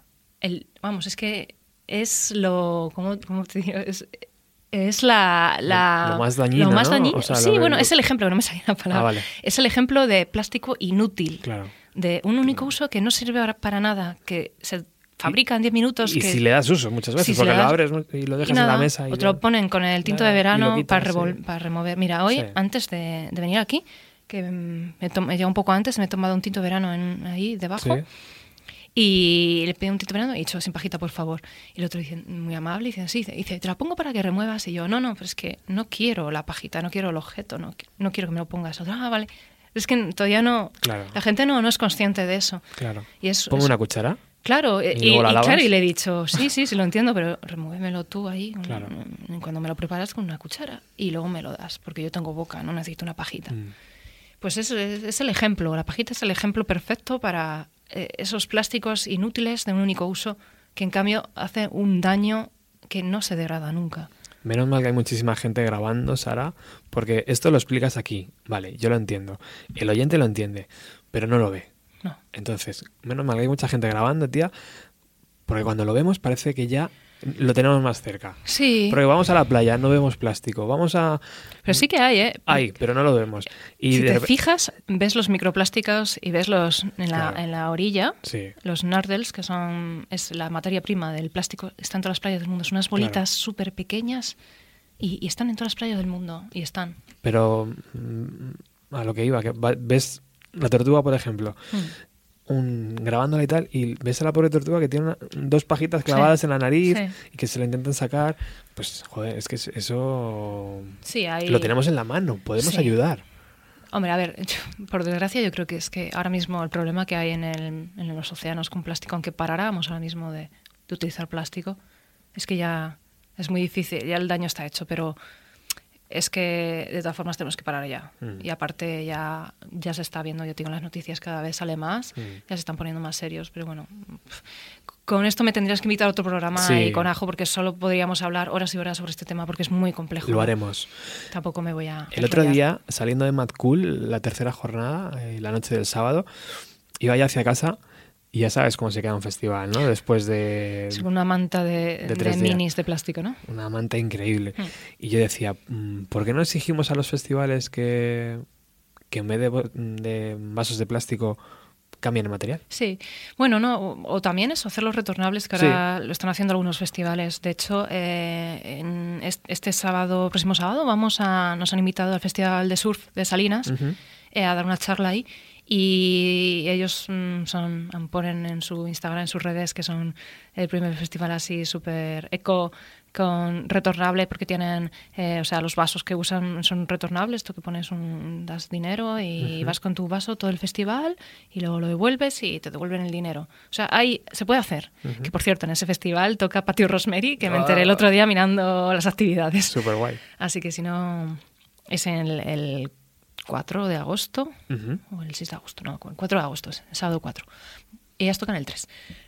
bueno, y, o sea, y, y festivales, eh, fue Glastonbury, y que también leí una, Claro, una noticia que, que, bueno, imagínate, es que ciento y pico mil personas. bueno, claro, es, un- es una ida de olla. El- se está haciendo, poco a poco se está haciendo, y se va a tener que hacer ya, porque es un problema ya que no, es Claro. insostenible. Claro. Venga, vamos con otra canción. Sí, Después de este a momento de- serio, Sí, es que es muy serio. Pero vamos ahora, supongo que la siguiente... Eternal Summers. Sí, Eternal Summers. Pues es que es una canción que da muy, muy buen rollo. Así que para quitarnos esto tema serio, sí. es así como muy veranega que, que yo descubrí así por casualidad y, y me encanta. También es un, son de Virginia, un grupo americano de Virginia, también Power Trio. Y me encanta, es así low, low- muy low-fi, ¿no?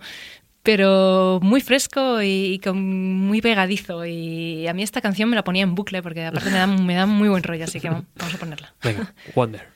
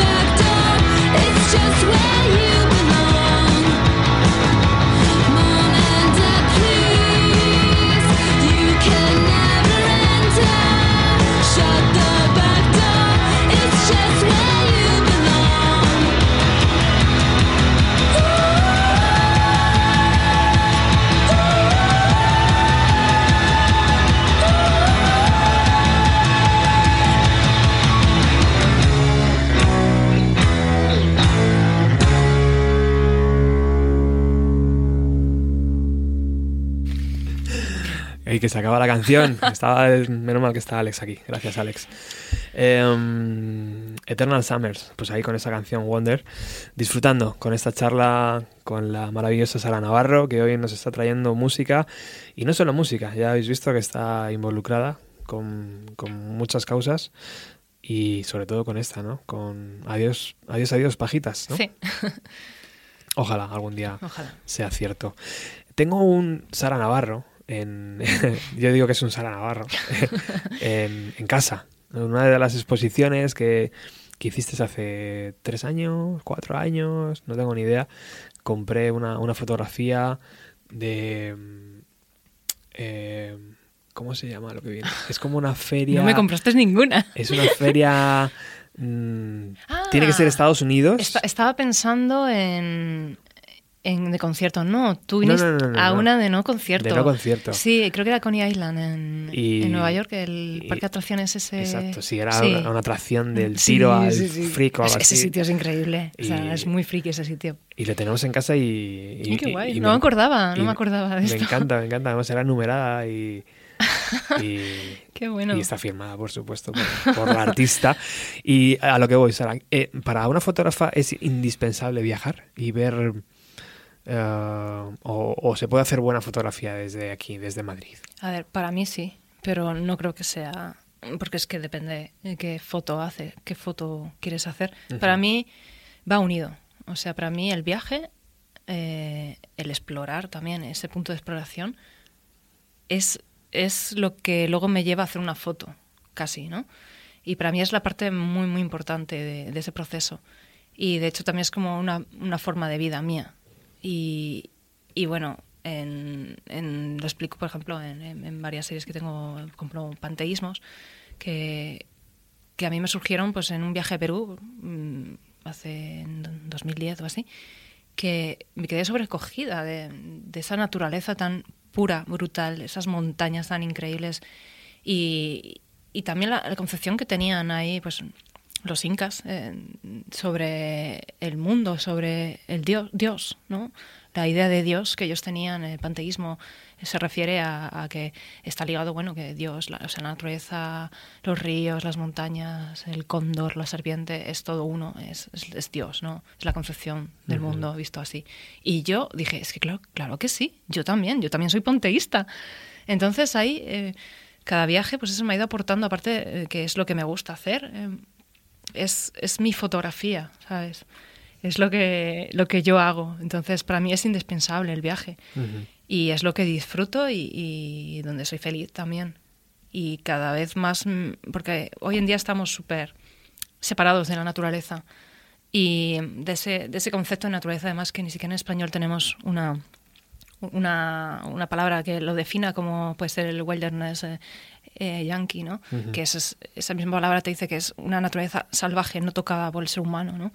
Eh, eso que, que hoy en día, que también bueno, es lo que quería yo hablar en mi próxima exposición, ¿no? Eh, está todo ya contaminado, ¿no? Está contaminado en el sentido literal y en el sentido de que está tocado por, por el hombre.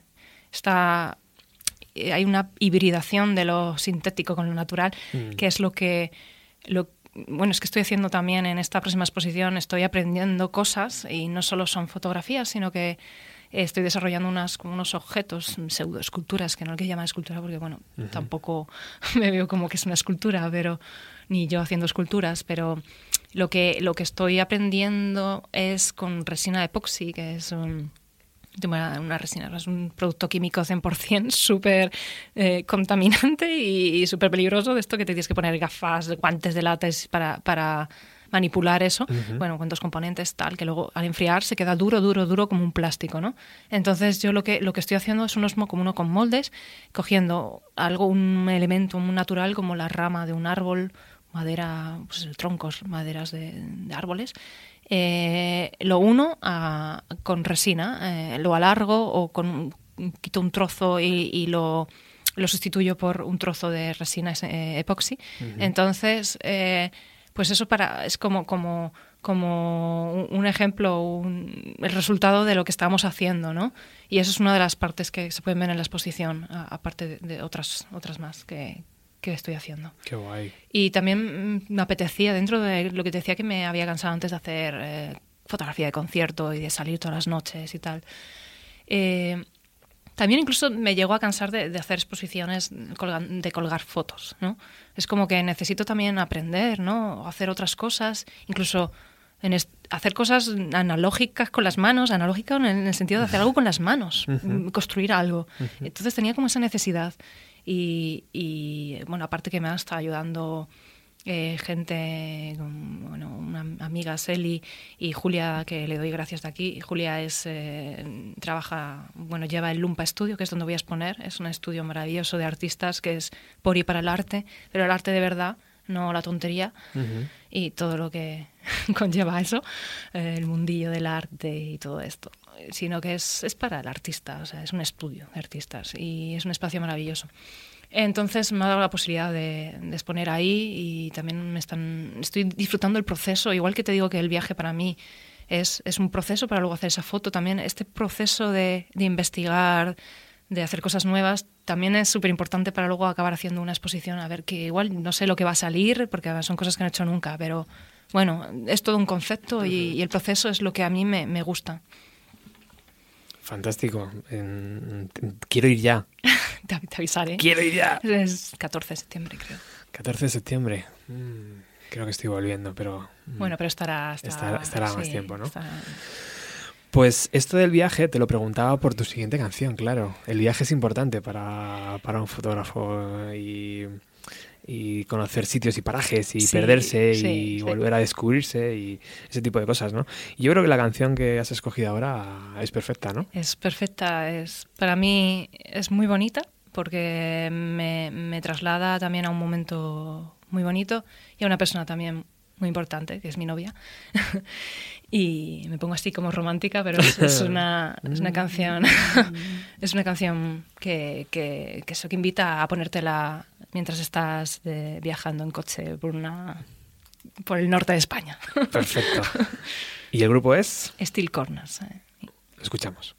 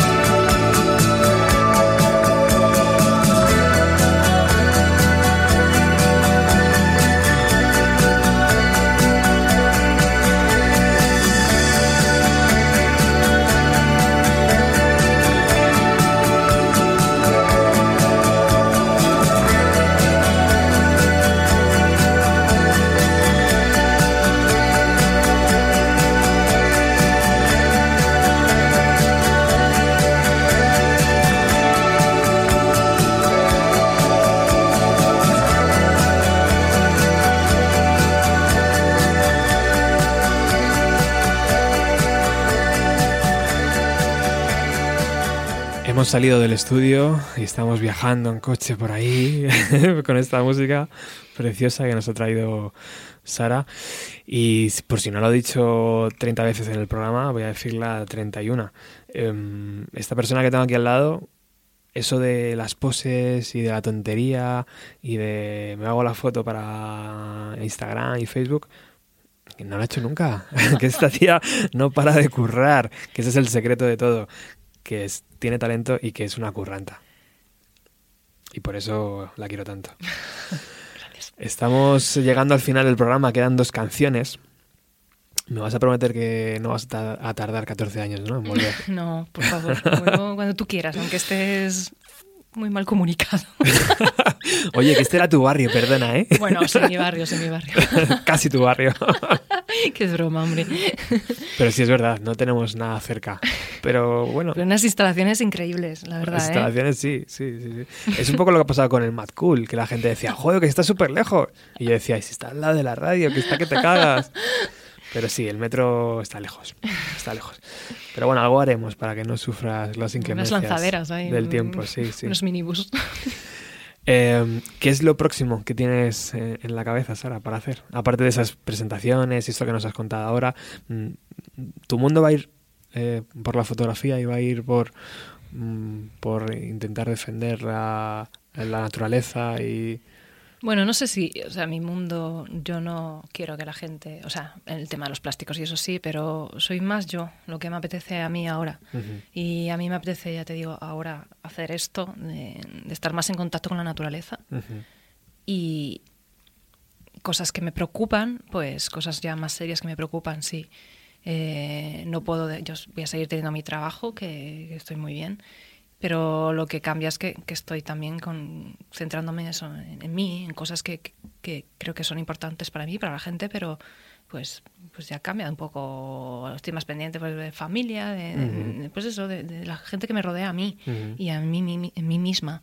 Antes era un poco más los demás, más desparrame, ¿no? Y todos los días por ahí. Entonces, no sé, son cosas que, que cada uno... También me gusta evolucionar, ¿no? Podía seguir saliendo todos, todos los días, siguiendo todos los conciertos del mundo. Que está muy bien, que no digo que no. jo, Y a veces hasta... No sé, pues mm, digo, madre mía, puede salir, podría salir más, ¿no? Porque al final es que se ve como algo negativo. Que, que, Te lo iba a decir eso. es verdad, está, está como la sociedad te, te mira raro mm, si no sales Sí. o sales menos o no sé. Pues es que no me apetece. A mí me hace gracia porque para un, por un lado dices, pero si es que ya lo he hecho. Claro, es como, pues Ya es lo he que ya he hecho. salido, que tenía que salir, he salido mucho. Claro. Ya está, es que no me apetece. ¿Por qué, no me, por qué me obligas a salir si ya lo he hecho? Y yo sé que hay gente que se cabrea conmigo porque no voy al concierto, porque no me ven, o, Claro. o frases de ¿dónde te has metido? Mm, Pues, pues mira, pues en mi casa o en la sierra. sí. o haciendo otras cosas o disfrutando Sí. de otras formas eh, Sí. en otros momentos pero también voy a conciertos hoy voy a un concierto ¿sabes? No pero no sé también que son fases no Sí. y, y igual que miro como algo maravilloso y estoy súper agradecida de todo lo que viví en ese momento también no lo veo viviendo ahora sabes no, no lo veo con sentido viviendo Claro. lo que viví al viviéndolo ahora Claro. pero está bien ¿Quién te, ha, ¿Quién te ha faltado de fotografiar? De esa banda que dices, joder, se separaron. O, o el cantante. O, o estaba muerto hace 20 años. Sí, me hubiera encantado hacerle una foto. Buah, yo qué sé, hay muchas. Sí. Hay, pero bueno, una que casi que recuerdo que, que solo me, me- no pude hacerlo por una gastroenteritis de caballo. Oh, Fue a, a The Cure. oh. Mm, que recuerdo que bueno cuando iba a eh, me apetecía mucho en ese momento cuando iba a hacer las fotos que fue un concierto así súper mítico que hubo aquí en Madrid que tocaron como dos horas y media o tres y, y ya había conseguido ya estaba acreditada y tal y, y recuerdo que es que ya esa misma tarde estaba que me moría ya me tuve que ir del trabajo yo intenté pero es que por el metro y todo vomitando súper mal y era como Imposible. es que no puedo que Claro. no llego y me quedé con me hubiera gustado hacerle ahí fotos pero bueno, no sé, yo qué sé, muchas bandas. todo, Igual ¿no? que en el fondo he visto muchas bandas que, que quería fotografiar, que me quedo más con eso.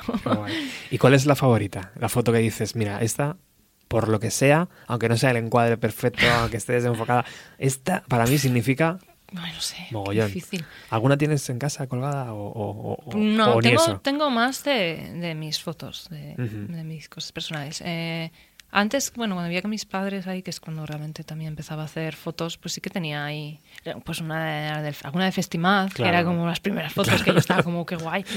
Una de Blue, eh, Blue Brothers, que era como con una guitarra así, que era como... Esa yo creo que fue un antes y un detrás, un, un Sí. antes y un después, porque fue que dije yo misma, ah, pues, que, pues mola. Y esa foto fue como un poco lo que me hizo seguir. Eh, ¿Por qué estoy haciendo fotos de, de conciertos? Qué guay. Que puedo- puede estar bien. Y eh, esa foto, igual, por esa importancia, y era con una cámara mala, pero haber no, captado ese momento del guitarrista así, levantando la guitarra y la la, energía, composición, la energía, sí, sí, sí, sí. igual esa es- puede ser la fotografía más importante. Qué guay, qué guay. La estuve buscando el otro día. Sí. Sí, pero yo también la recordaba muchísimo Qué esa bueno, foto. pues te- la busco yo y te la paso. Sí, sí, sí, la estuve buscando. A lo mejor podemos ilustrar el, el podcast con ella. Ah, o no sé. vale. Algo podemos hacer con Venga, esa foto. pues la buscaré. Eh, hablo esto porque has elegido Nirvana como la siguiente banda que quieres que suene. Pues es que no, no ven, bienvenida a los 90. Claro. ¿Qué más quieres? Esa tal canción se escribió en 1990. ¿Te hubiera, te hubiera encantado hacer fotos a, a Nirvana? Hombre, sí, o- sí, claro. Sí, ¿no? Hubiera sido Hombre, increíble. Hubiera sido, estuviera bien, sí. O sea, que esto es un regalo para mí, ¿o qué? Es un regalo para ti, es como Toma ya. a los 90, pues Nirvana, que voy a poner. Y además que concretamente, esta canción a mí me gusta mucho. Es de Inútero, ¿no? Inútero. Tampoco es, bueno, a ver, que hay más conocidas, ¿no?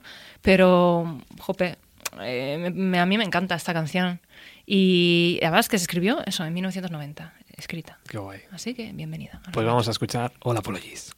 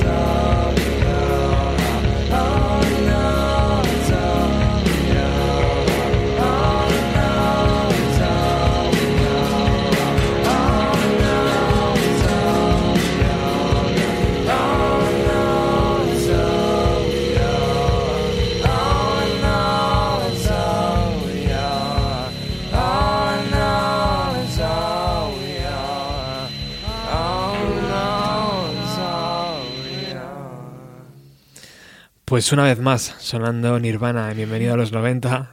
Habrán sonado un millón de veces, pero, pero suenan que te cagas. Muchísimas gracias por este regalo, Sara.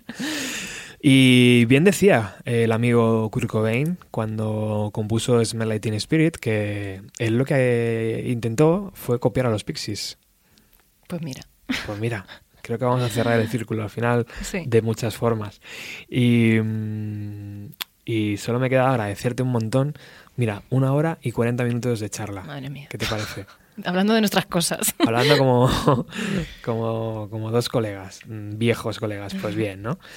Eh, que solo me queda agradecerte de verdad todo. eh, y sobre todo, pues eso, la, la- la capacidad de trabajo y talento que, que has demostrado estos años, involucrándote ahí en, en- en un negocio tan complicado como la música, ¿no? Sí. Y que tú lo has visto un poco evolucionar en ese sentido, ¿no? Y crecer y, Y de crecer y y, de todo. claro. No sé, no sé, ahora cómo crees que está la música, cómo crees que están las bandas, Pues yo supongo que bien. ¿sí? Sí. Ya te digo, estoy un poco desconectada en el Ya, fondo, sí. pero. Bueno, en- también trabajo en una sala de conciertos, ¿no? Pero. Yo creo que sigue habiendo, siempre hay bandas, siempre Mm. hay bandas. Lo que pasa que, claro, yo. Yo recuerdo lo que yo viví más y mm, más al límite, ¿no? Y me pareció lo mejor, claro, ¿no? Pues ahora, pues supongo que también hay un montón de bandas que también haciéndolo muy bien. Lo que pasa que también hay muchos festivales. Eh, por ejemplo, yo cuando hice el Suite en Madrid en abril, eh, que lo hacíamos en abril, tampoco había muchos festivales así alternativos o... Y me acuerdo que había otro, ¿cómo se llamaba? Se llamaba no sé qué en abril, que era como... Es verdad, me suena. Ay, el primer año que hicimos, en 2008, había otro como que se llamaba no sé qué en abril y era también, era un poco más folk, yo creo, y era como nuestra competencia, así un poco, lo miramos así, que creo... Pero es que ahora hay todos los días festivales, hay millones de propuestas de todo. Sí. Entonces, sí, sí. eh, bueno, pues el lado, pues hay, hay más, claro. Hay más, hay más. Y muchas veces, bueno, y tu festival por lo menos fomentaba los conciertos en salas, ¿no? Sí. Que sí. siempre es un poco la batalla que hay, ¿no? En plan, los festivales es que se cargan el circuito. Sí, Bueno, bueno, no bueno, sé. también por algo obvio que Claro. no podía hacerlo en otras. no me podía ir a, a Ciudad Universitaria Claro. o donde se ha ido el Mad Cool, ¿no? Sí. Pero bueno, sí, por supuesto, eh, venía ligado porque eran grupos maqueteros con grupos un poco más, pues eso, ya DeLorean, eh, Nuevo Vulcano, grupos ya más, más, incluso muchos, en la última edición que tuvimos que... Que, que tuvimos que suspender porque explotó el, el volcán este islandés que como habíamos evolucionado tanto que eran todos guiris casi, bueno, evolución en el sentido que habían grupos más eh, conocidos, extranjeros, no porque sean guiris, era evolucionar. Eh, pues no pudieron volar porque se bueno estaba totalmente cenizas, cerrado ¿no? el- por las cenizas el, el- el tra- el- vamos el, espacio aéreo. espacio aéreo. y tuvimos que suspender el festival y bueno solo dimos el primer día y con medio bandas. No pudieron venir todos los componentes de band bueno un pif hostia más vivir eso organizando un festival.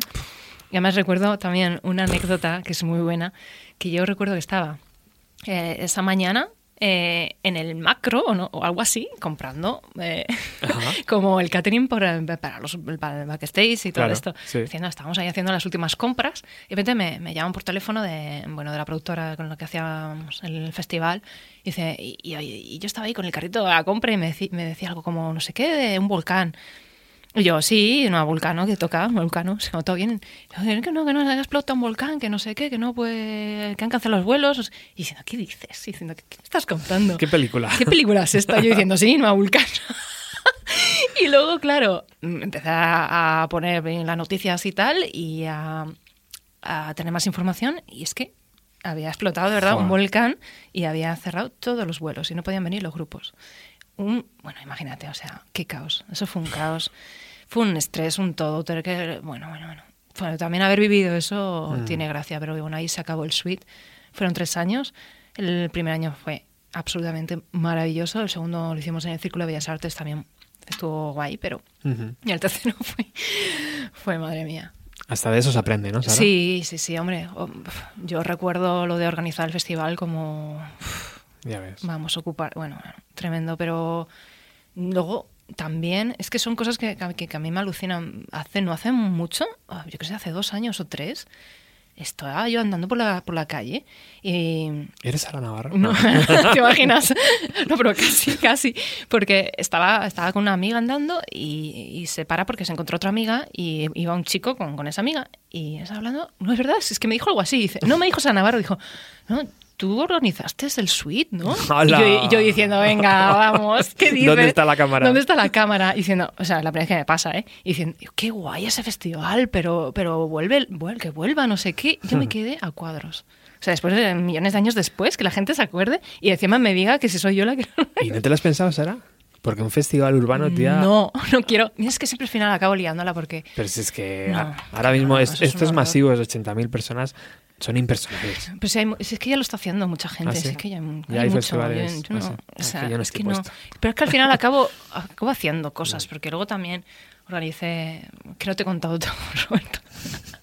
Otro programa hay que echar, ¿no? Estuve haciendo, bueno, dos fiestas relacionadas con la música electrónica y la mujer, Ah, qué guay. eh, que se llama Tech Girl. Y eso también, me juré no volver a organizar algo. y lo volví a hacer. ¿Sabes? Como, ¿por qué? Y es, es un lío, es que, que- que lo paso muy mal. Es que es, es que no, es que quiero vivir. Es que es mucho curro, tía. Es mucho curro. verdad. Pero pues, seguro que al final acabaré liando y haré otra cosa. Pero ya el nivel de hacer un festival, ya te digo yo que no. No tengo ninguna necesidad. Nosotros ahora estamos haciendo discos homenajes y hemos hecho Radiohead de Loki Computer, Los Planetas, por eh, una semana en el motor de un autobús. Y con el primero hicimos un crowdfunding y Ah. lo lanzamos en vinilo. Sí. Error. Vale, sí, conseguimos la cantidad de pasta, salimos en el país, en Radio 3, vale, sí, eso todo muy guay, pero tía, era una cantidad de trabajo. Es que no. Y yo decía, ¿esto merece la pena? Pues por un lado sí, ¿no? Porque el Sí, programa a ver, sí. y todo coge otro, otro- otra importancia, pero el curro que te pegas tú, tía, no se ve reflejado por ningún lado al final y estás... Ya, es Te lo que- quitas de otras Es que no da cosas. dinero ni siquiera. Claro. Que no lo haces por eso, pero es que No, ni siquiera te da dinero. Nada.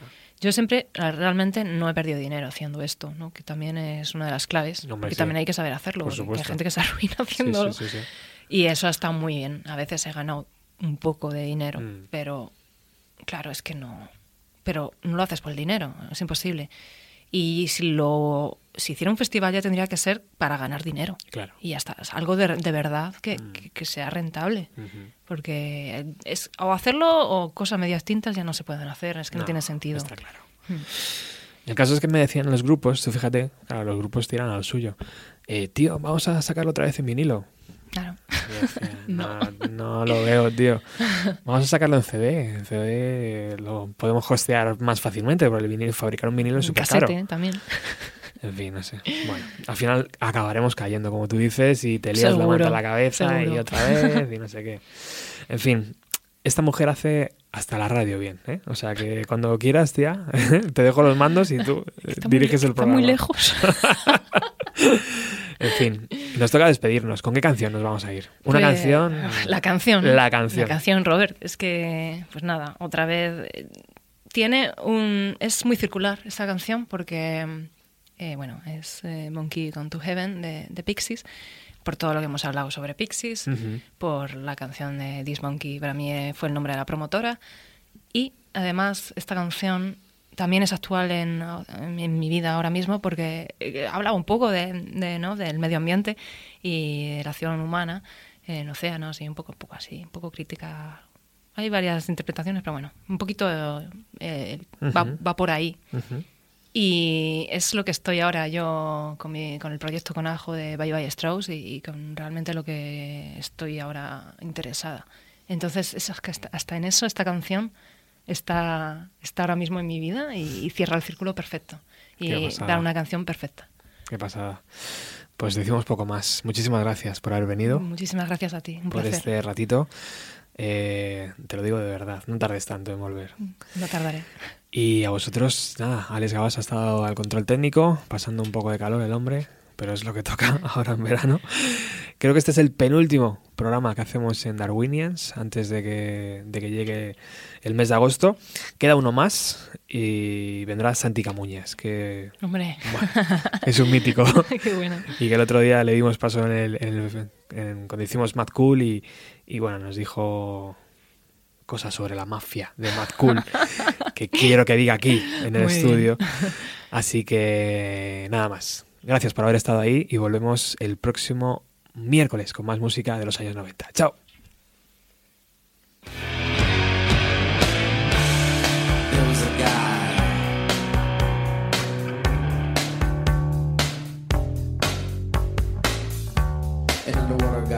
control the sea.